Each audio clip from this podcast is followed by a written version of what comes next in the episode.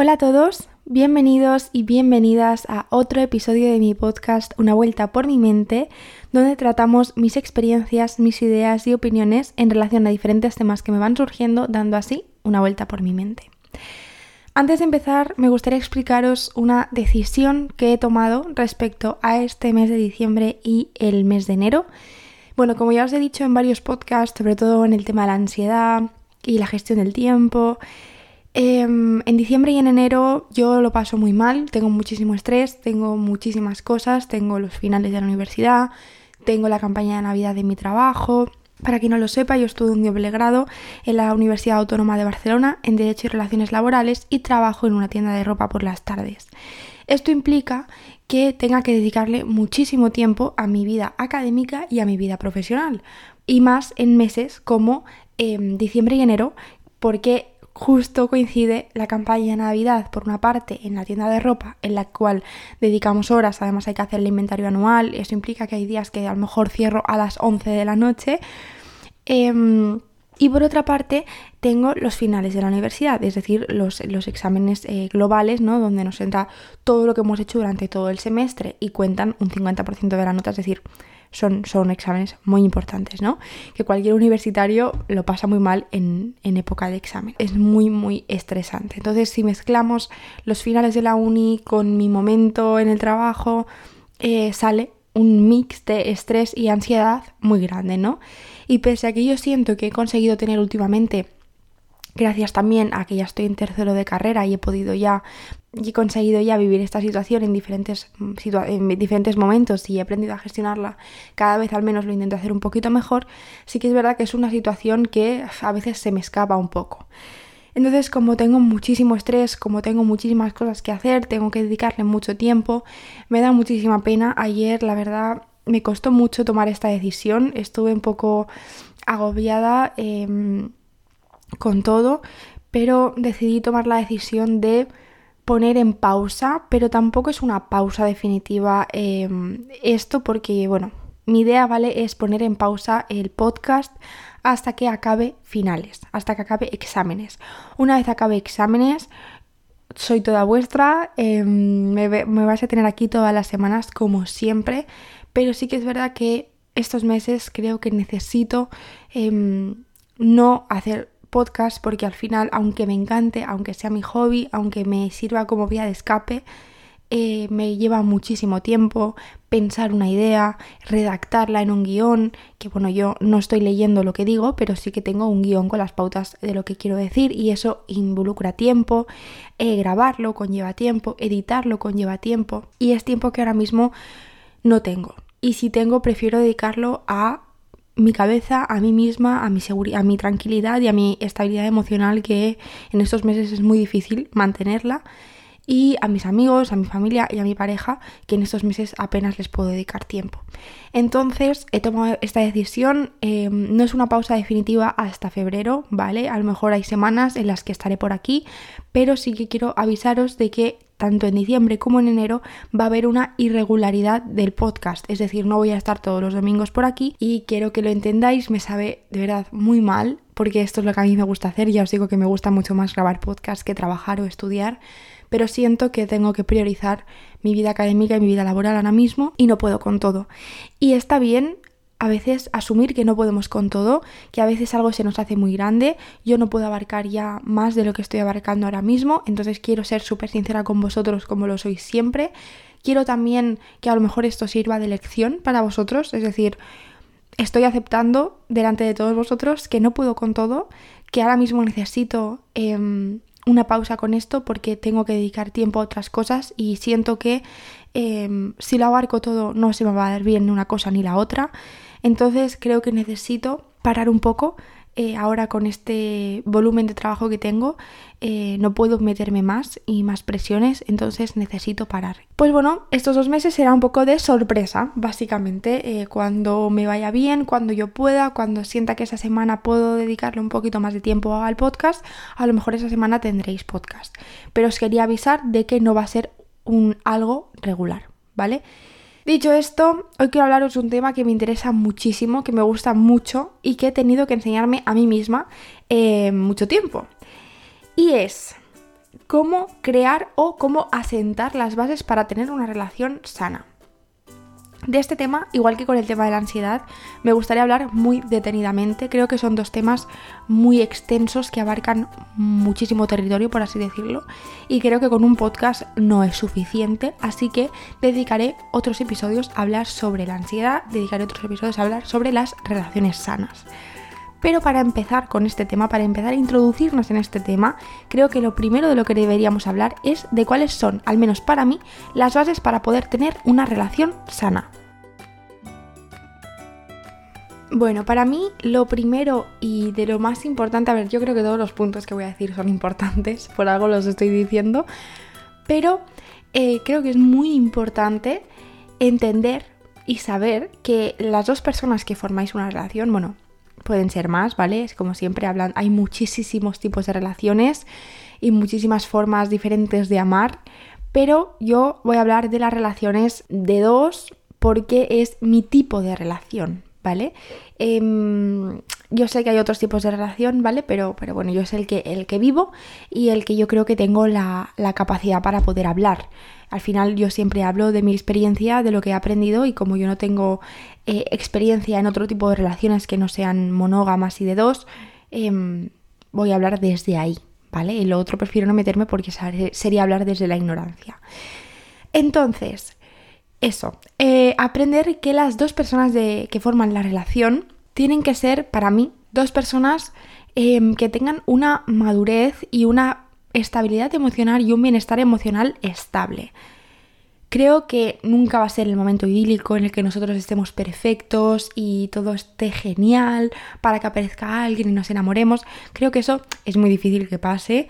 Em, pero sí que creo que es importante que las dos personas que forman una relación, que las partes, sepan estar solas, que tengan un cierto nivel de estabilidad emocional y de madurez. Porque yo creo y además también, según mi experiencia, como siempre, creo que es súper fácil. Si no tienes una estabilidad emocional y una madurez emocional, no hablo nunca de madurez ligada a la edad, sino de madurez ligada a la, la, sabiduría emocional que, se tenga, ¿no? Em, creo que hay que tener esa madurez y esa estabilidad emocional porque si no es muy fácil caer en actitudes celosas, en actitudes tóxicas, eh, al final, mi, por ejemplo, la relación tan tóxica que tuve de la que siempre os hablo, siempre hago referencia a esa relación, la verdad, es que me fue muy bien para aprender casi todo lo que sé hoy en día. Em, creo que una de las cosas por las, que, por las que esa relación fue tóxica, además de por mi ansiedad y otros motivos, ¿no? Fue porque teníamos 15 años. Es decir, al final creo que la madurez mm, no va ligada a la edad. Yo no creo que la madurez nunca vaya ligada a la edad, pero sí que la madurez va ligada de cierta manera a la experiencia. Creo que contra más vivimos, contra más experiencia tenemos, más maduros somos, porque más hemos crecido, porque más hemos vivido. Por supuesto, cabe decir que yo conozco personas de 60 años, 50 años, que no son nada maduras emocionalmente, que tienen unas relaciones tóxicas y que no saben comunicarse con su pareja. O sea, es decir, no, la madurez, me reitero, no va ligada a la edad pero sí que contra más vivamos, más cartas tenemos para poder ser más maduros emocionalmente. Entonces, en mi caso, la relación fue tóxica, ya os digo, porque principalmente porque teníamos 15 años y, y, de forma segunda porque no teníamos una estabilidad y una madurez asentada, ¿no? Al final, con 15 años, yo en ese momento, no quiero decir que todo el mundo, pero yo con 15 años no tienes una personalidad definida, ni tan solo con 20, ¿eh? quiero decir, yo ahora mismo pues sé que todavía me falta muchísimo camino, pero con 15 años estás en ese pleno momentazo vital en el que te estás creando, en el que te estás descubriendo, en el que estás empezando a saber quién eres, lo que quieres y, y qué es lo que te gusta, ¿no? Entonces creo que es muy difícil con esa edad tener una relación sana, que no imposible, pero sí que es difícil tener una relación sana básicamente por la falta de experiencia y porque realmente todavía no sabes quién eres. Y si, si, no sabes quién eres, imagínate lo difícil que es tener una estabilidad emocional, una seguridad vital en ti mismo y, emocionalmente para poder tener una relación sana, ¿no? Entonces por eso creo que es muy fundamental y con este ejemplo de, una persona de 15 años como fui yo, espero que lo hayáis entendido, tener una madurez eh, emocional y una Mm, y un bienestar emocional importante, ¿no? Tengamos la edad que tengamos. En mi caso fue así, pero pueden ser por otros motivos. Pero creo que sí que es muy importante. El siguiente punto creo que es el punto que conlleva todos los demás puntos. Creo que es el puntazo. Creo que es lo más importante, es lo que yo llevo por bandera, creo que es mi lema de vida, creo que es el lema y la forma en la que yo amo y concibo el amor. Yo no concibo el amor que no sea libre.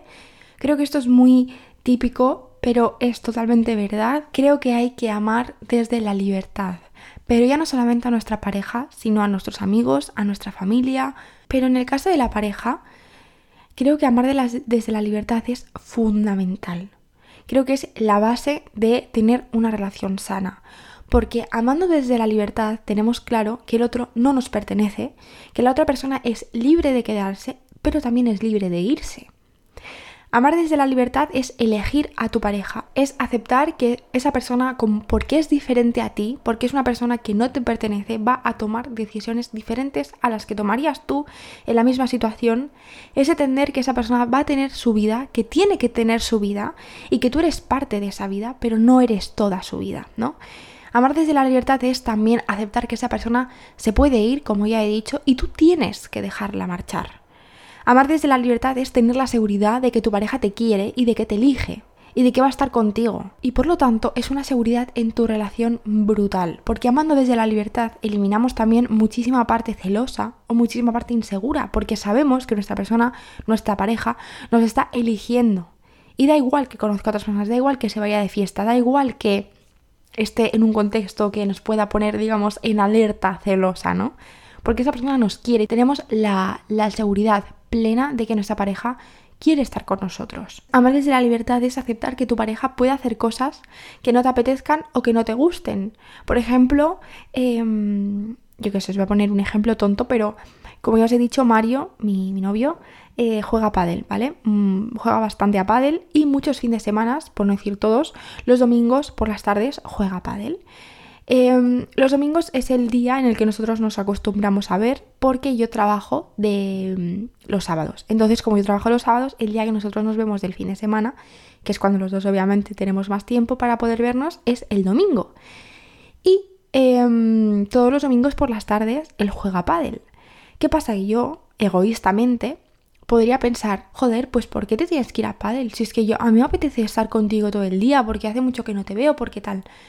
Pero por otra parte, creo que es importante, ¿no? Y al final siempre acabo pensando de esa manera, es que mi pareja, Mario, em, tiene su vida, tiene sus gustos, toma sus decisiones y para él el pádel es súper importante, es su deporte, le va muy bien para despejarse, bueno, etc., ¿no?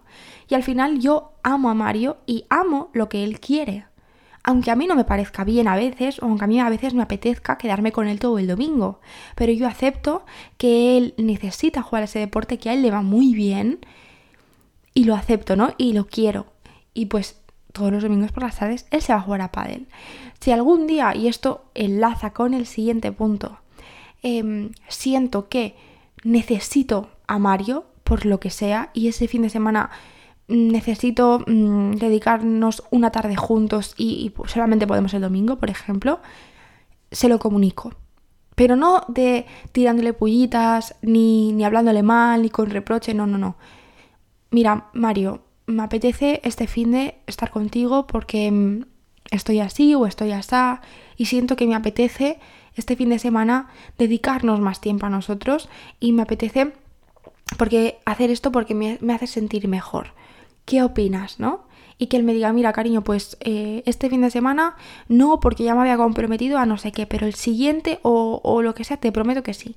¿No? Al final encontrar un balance entre las dos partes. Si tú necesitas de tu pareja en algún momento hablarlo, eh, decirle, comunicarle lo que tú sientes y que la otra persona también se adapte a eso y encontrar un punto común, ¿no?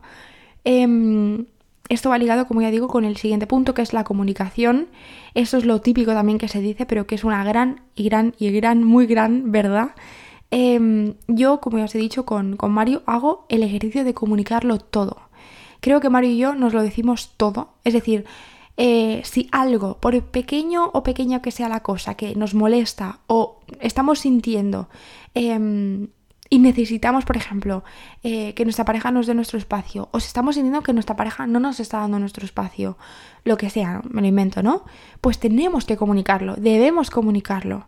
Nunca nos dejemos nada, pero ni un atisbo de esto me molesta, no, hay que decirlo todo, porque al final eso si no se queda dentro y se acaba pudriendo. Y hay que comunicarlo nunca desde el enfado ni del reproche, como ya he dicho, sino desde el yo me siento o yo necesito y desde una forma asertiva. ¿Qué es la comunicación asertiva? La comunicación asertiva, para mí, ¿vale? No os estoy leyendo la definición de Google. Para mí, la comunicación asertiva es aprender a comunicarse desde el amor, desde el respeto a tu pareja o a con la persona con la que te estés comunicando. Em, aprender a comunicarse con tranquilidad y con, y con respeto. Y de decirle a tu pareja, en este caso, me siento así, necesito esto y siempre intentando a entender que la persona es diferente y que a lo mejor hay que llegar a un punto en común, pero no a lo mejor la pareja no te pueda dar lo que tú necesitas 100%, sino hay que llegar a un punto en común, ¿no? En algunas cosas. Eh, esto se liga perfectamente con el siguiente punto.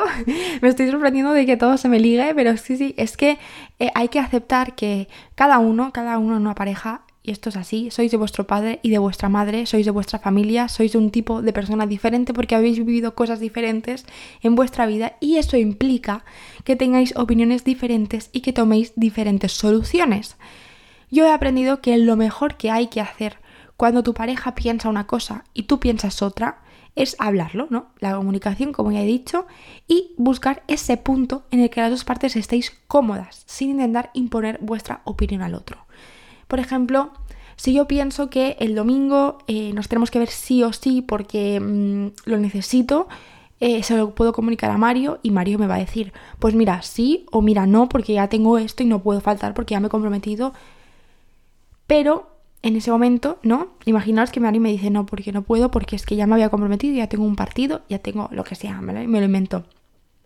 Pues yo tengo que aceptar eso, yo tengo que ceder en eso y decir, vale, yo te necesito, pero si tú no puedes hoy, vale, lo acepto, yo estoy cediendo y él tiene que ceder, ¿no? Mi opinión en decir, vale, mi pareja me está reclamando esto, está necesitando esto, me está comunicando cómo se siente y yo quiero dárselo, ¿no? Quiero, quiero darle lo que me está pidiendo que necesita. Entonces, como este fin de semana no puedo, voy a buscar otro momento para poder dárselo.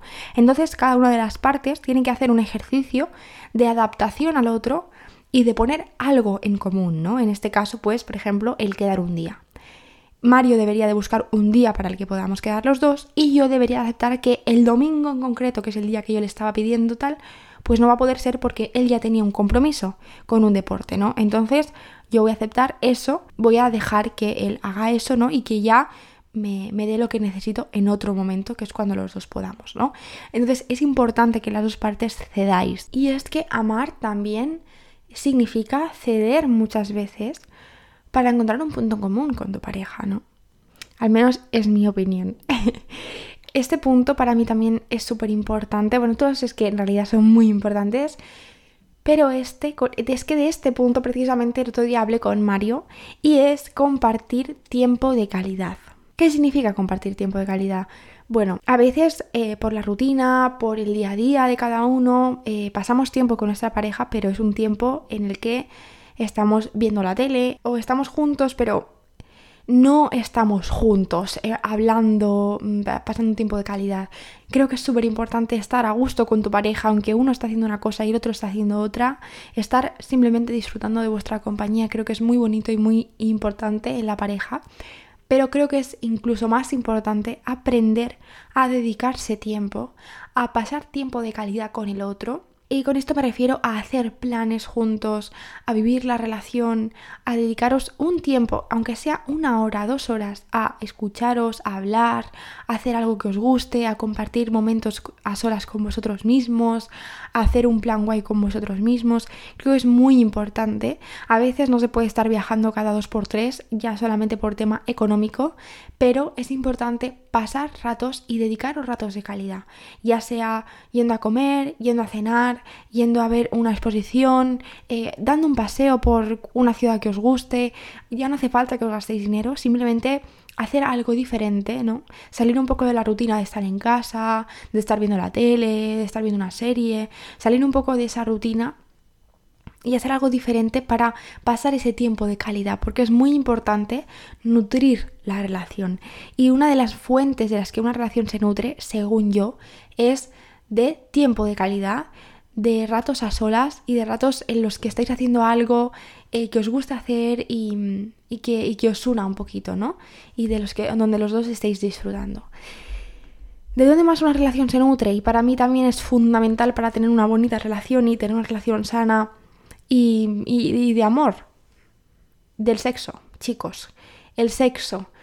Quiero dedicar un podcast entero para hablar del sexo. Creo que sería un super episodio.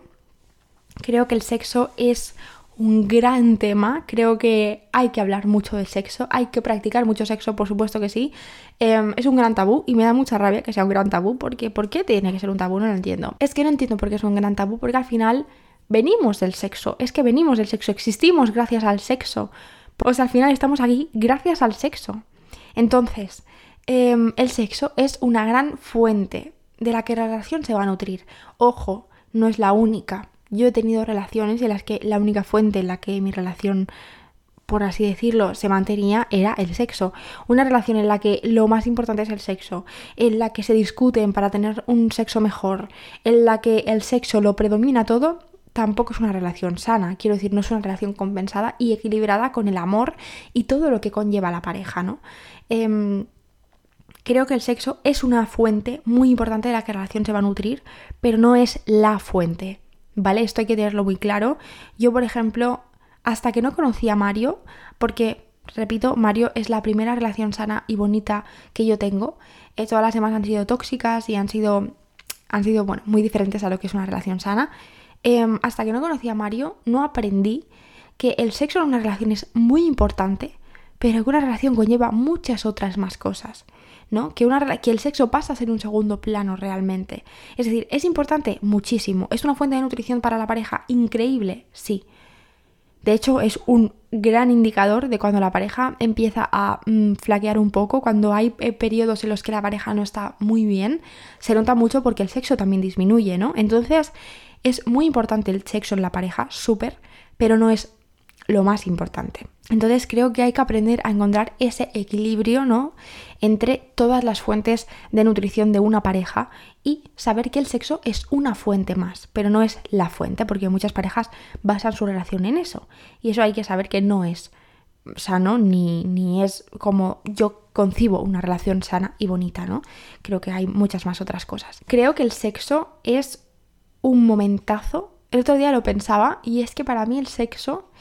Em, hay muchos tipos de sexo, ¿no? Al final, lo mismo que hay muchísimos tipos de relaciones y muchísimos tipos de personas. Pero para mí el sexo en pareja es un momento tan bonito. Es un momento en el que esa persona, o sea, en el que no existe nada más que tú y esa persona, en el que estáis cuerpo con cuerpo, es un momento en el que estáis intercambiando energía, en el que es un momento en el que no hace falta hablar para entenderse, a veces sí, pero es un momento tan natural, tan animal, tan bonito y tan sensorial que me da, a mí me encanta, me encanta pero por, todo lo que conlleva el sexo, ¿no? Además de que obviamente a todos nos gusta, pero siento que más allá, ¿no? De, pues de lo que, del placer que conlleva el sexo, es un momento tan único y tan especial para la pareja que creo que es una fuente de nutrición muy grande porque es un momento de calidad también, es tiempo de calidad el que pasas eh, teniendo sexo con tu pareja, porque es un momento mm, de, de, de sentir a tu pareja, de tocar a tu pareja, de compartir un momento a solas en el que nadie más os está viendo, en el que nadie más eh, es un momento en el que estás dedicándole algo que no le dedicas a nadie más. Al final, tiempo puedes dedicarle a más personas. Eh, obviamente, hablando de una relación monógama y cerrada, ¿vale? Es mi tipo de relación, entonces no voy a hablar de las relaciones abiertas. Yo entiendo el sexo y la pareja de esta forma, así que voy a hablar siempre desde ese punto de vista. Dicho esto, es algo que solo le dedicas a tu pareja, es algo en el que solo estáis vuestra pareja y tú, y es algo que es vuestro. Entonces es un momento tan bonito, es un momento tan especial que el sexo, por supuesto, es una gran base para sentar una relación bonita y una relación sana, ¿no? Aprender a disfrutar del sexo con tu pareja, aprender también que hay, hay, momentos mejores y hay momentos peores, esperarse que siempre vas a tener un sexo de 10 con tu pareja es ser muy ingenuo, hay veces que no sale bien, hay veces que, que no, que no, y también hay que aceptar eso, ¿no? Y también hay que decir, ostras, pues vaya polvo de mierda hemos echado, cariño. Pues sí, pues no pasa nada. Y hay días que va a ser espectacular y vas a decir, ostras, hoy qué bien, qué guay. ¿No? El sexo también es un gran tema para trabajar la comunicación, me gusta más así, me gusta más así, me gusta más esto, me gusta más lo otro, a ti te gusta más esto, te gusta más lo otro, ah, pues a mí no me gusta tanto. Entonces es algo también un gran tema con el que la relación se va a sentar y se va a unir, ¿no? Porque vais a hablar de lo que os gusta, de lo que no, de cómo ha estado esta vez, cómo estuvo la otra. Eh, es un momento muy bonito y conlleva cosas muy bonitas también, como la confianza, por supuesto, como la comunicación, como el sentir, como... Mm, bueno, yo creo que es una, fuente de nutrición muy grande. Pero no nos olvidemos que no es la única, ¿vale? Que esto es que creo que es un gran error que comete mucha gente, me incluyo, lo, lo he cometido en el pasado, y es centrar mi relación o mis relaciones en el sexo. Y eso no. O intentar solucionar tus problemas con el sexo es otra gran, otro gran tema. Tampoco. Creo que las relaciones, los problemas, perdón, en una relación se solucionan hablando, no con el sexo. Al final el sexo en ese caso está tapando el problema, pero no lo está solucionando. Entonces creo que hay que identificar qué es el sexo y el puesto en el que juega el sexo, ¿no? Es importante, muchísimo, pero no es el centro de la relación y no es la solución a, vuestros problemas. Por otra parte, y creo que este punto también involucra un poquito a todos los demás, y es cuidar la relación. Al final, esta, bueno, esta frase tan mítica de la relación es como una planta que si no se riega muere, es Tal cual, es que yo creo que es súper importante cuidar la relación, demostrar el amor y el respeto hacia tu pareja. Yo entiendo que en una relación de 10 años no se necesite, porque ya está más que claro, el amor que se siente por el otro. En mi relación no hace falta que nos estemos demostrando todo el rato el amor que nos sentimos. Pero creo que sí que es importante cuidar la relación.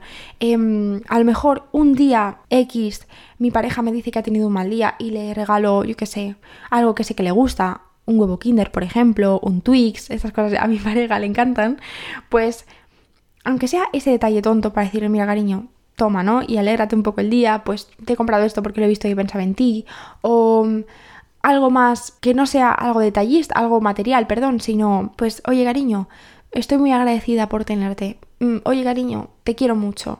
A veces son detalles que no tenemos con nuestra pareja o que a veces damos por hecho que la otra persona sabe que le queremos o que la queremos, pero a veces hace falta también demostrarlo y decirlo, ¿no?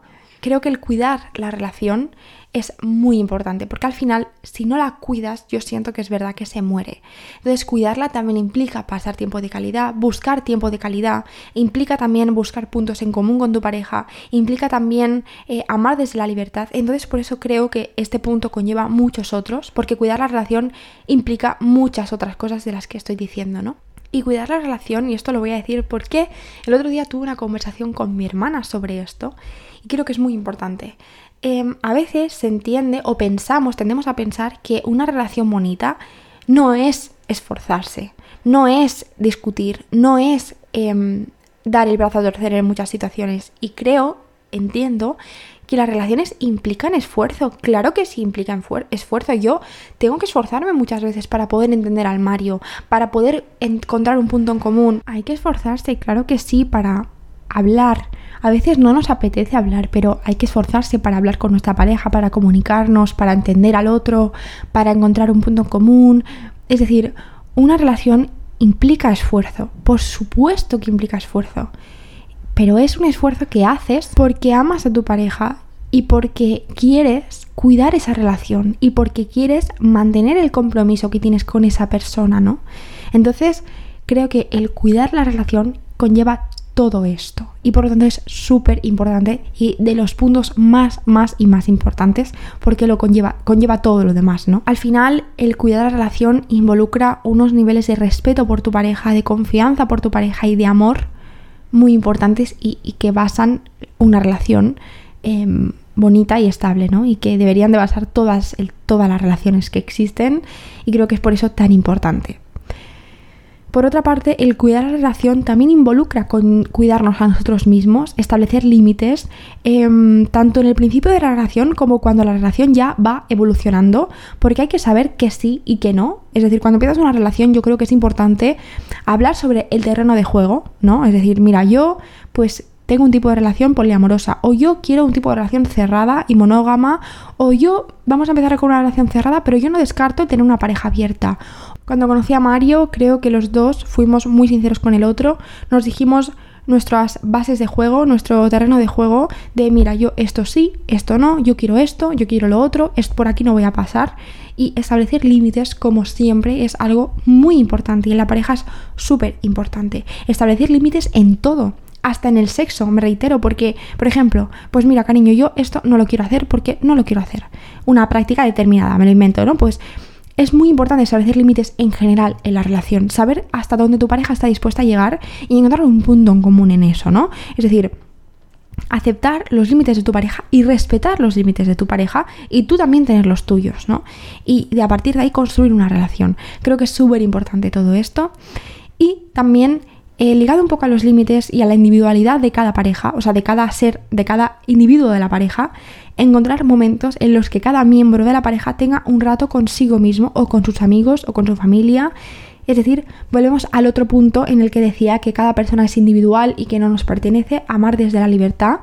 Al final hay que entender que nuestra pareja no nos pertenece, que tiene su vida, al igual que nosotros tenemos la nuestra, y que hay que encontrar, hay que hacer por encontrar momentos en los que no estéis juntos y en los que cada uno haga sus planes. Por ejemplo, Mario yéndose a jugar a pádel o quedando con sus amigos o quedando con su familia y yo yendo a hacer cosas que me gustan, como por ejemplo grabar este podcast, yendo a la biblioteca porque tengo que estudiar, quedar con mi hermana, quedar con mis amigos. Em, estar mis ratos a solas quedándome en casa viendo un documental, que siempre me digo, digo lo mismo, pero es que es un, momento en el que a mí me encanta, me encanta estar, es un momento en el que estoy conmigo y ya está. Entonces creo que es muy importante para, cuando, para que la pareja también se, se, sostenga en una relación sana, en el que cada uno acepte que son personas diferentes y que tienen sus vidas y tienen que darse esos espacios para vivir esas vidas individuales y separadas, ¿no? Em, aunque esas personas vivan juntas, a veces no es tan difícil, no es tan fácil cuando vivís juntos encontrar ese momento individual de cada uno, pero estoy segura que en algún momento lo podéis encontrar, ¿no? O decir, mira cariño, pues hoy me voy con mis amigos a cenar o me voy con mis amigas a cenar. Porque es un momento en el que, claro que sí, tienes que tener también tus ratos a solas y, y con los tuyos, aparte de tu pareja. Y hay que aceptar todo eso, ¿no? Creo que es muy importante. Por otra parte, súper importante, pedir perdón y perdonar. Aprender que no somos perfectos, que nuestra pareja no es perfecta y que puede cagarla y que puede cometer errores. Y nosotros también. Y tenemos que pedir perdón. Yo, por ejemplo, hay veces, por supuesto que la cago, que lo hago mal, que luego pienso y digo, miren, aquí no has actuado como deberías haber actuado. Aquí podrías haber actuado mejor. Pues yo cuando hago esos, esos ejercicios de autocrítica y pienso, miren, aquí has patinado un poco, pues le pido perdón a Mario. Aunque él ni siquiera haya pensado, ostras, Irene, qué mal lo has hecho. No, aunque a veces él ni se da cuenta porque yo me autoanalizo mucho y, a veces son cositas que realmente no son muy importantes, ¿no? Pero sí que marca la diferencia el decir, mira, cariño, he estado pensando y creo que aquí no he actuado bien. Lo siento, perdona creo que es muy importante pedir perdón, pero también es muy importante aprender a perdonar a nuestra pareja, aprender que igual que nosotros, esa persona también la puede cagar y también tiene, puede tener y debe de tener patinadas porque es una persona igual que nosotros y tenemos que perdonarla, claro que sí, ¿no? Hay cosas obviamente que si pasan de nuestros límites que ya hemos establecido, me reitero al último punto, em, pues no vamos a perdonar, ¿no? Obviamente depende del tipo de error, por supuesto pero si es algo que podemos perfectamente perdonar porque es una patinada como podemos tener todos, pues claro que sí, hay que aprender a perdonar, ¿no? Y no decir, vale, vale, sí, tranquilo. Y realmente no le estemos perdonando de forma sincera, ¿no? Ahí creo que hay que hablar las cosas y, perdonar y pedir perdón de una forma sincera y aceptando que el otro no es perfecto. Por otra parte, y ya por penúltima parte, eh, trabajar en equipo es muy importante. Al final yo entiendo a mi pareja, a mi pareja le entiendo como mi equipo Em, yo y Mario somos un equipo. Es decir, sus problemas son sus problemas, ¿vale? Hay que aceptar que cada persona es individual, como ya he dicho. No voy a hacer de sus problemas los míos, eso es un gran error. Pero sí que si a él le pasa algo, si él tiene un mal día, si él tiene una mala racha, si él tiene un problema, yo como parte de su equipo, como equipo que somos, tengo que jugar un rol importante y es el de intentar ayudar a mi pareja, intentar que salga de ahí, ayudarle a que se sienta mejor. No voy a solucionar sus problemas, no voy a hacer de sus problemas los míos, pero sí que somos un equipo y debemos de enfrentar eso juntos. Es su problema, pero yo tengo un rol importante en eso. Igual que con los problemas con todo. Sois un equipo, tu pareja y tú sois un equipo y debéis enfrentar todo de esa manera, tanto los problemas vuestros como los problemas externos como todo lo que pase en la relación. Si tenéis un problema vuestro, si, si, os habéis discutido, enfrentar ese problema como si fuerais un equipo, porque sois un equipo. Pues vamos a hablar, ostras cariño, pues mira, lo siento por esto, lo siento por lo otro, vamos a, a encontrar un mundo en común, vamos a hablar de lo que pasa, vamos a intentar solucionar esto. ¿no? O sea, hay cosas en las que debéis entender que sois personas individuales y daros vuestro espacio, pero hay que entender que, al menos yo entiendo la pareja como un equipo de dos personas enteras que se quieren a sí mismas, que saben estar solas, que tienen unas capacidades y una madurez increíble, pero que, que son un equipo, que se han juntado y enfrentan todo siendo un equipo, ¿no? Creo que es muy importante. Y por último, y no menos importante, aprender, y esto yo creo que es de lo más importante que yo he aprendido teniendo una relación sana y bonita, es que una relación no es lineal. Van a haber altibajos, van a haber momentos en los que no estéis bien, en los que estéis pasando una mala racha, en los que las cosas parece que todo va mal, pero se sale, pero se trabaja en eso y se acaba saliendo, por supuesto. Y hay que entender eso, hay que entender que una relación no es lineal, que hay momentos mejores, momentos peores, pero hay que, y hay que aprender, perdón, a identificarlos y a tomarlos como un reto. Es decir, bueno, mira, ahora mismo estamos en este punto un poquito más mal, vamos a salir de aquí, vamos a tomárnoslo como un reto, vamos a hacer que de esto salgamos más fortalecidos, vamos a hablar las cosas, vamos a mejorar, vamos a aprender del otro. No creo que hay que aprender que una relación no es lineal, porque muchas personas, me incluyo, cuando una relación empieza a desestabilizarse, empieza a tener una, racha un poquito más mala, empieza a estar en un bajo ¿no? de la relación, se plantea la relación, uy, ya no siendo lo mismo, uy, la relación ya no va bien, uy, voy a dejar a mi pareja porque últimamente no. Y creo que hay que aprender que una relación sana y bonita conlleva altibajos, conlleva momentos en los que no estáis bien del todo, pero eso implica que en esos momentos tenéis que ser todavía más fuertes y tener que, tenéis que ser todavía más un equipo, ¿no? Así que ese punto creo que es de lo más importante que yo he aprendido teniendo una relación sana y bonita. Creo que aprender a identificar en el momento exacto en el que estás con tu pareja, hay momentos en los que estás bien, pero también es, es verdad que hay momentos en los que hay que aceptar que no se está tan bien y que eso forma parte de la relación, que eso forma parte del camino, es súper importante. Por ahora voy a parar aquí, voy a cortar aquí. Esto tiene muchísimos matices, todo esto tiene muchísima más información de la que me encantaría hablar en otro momento.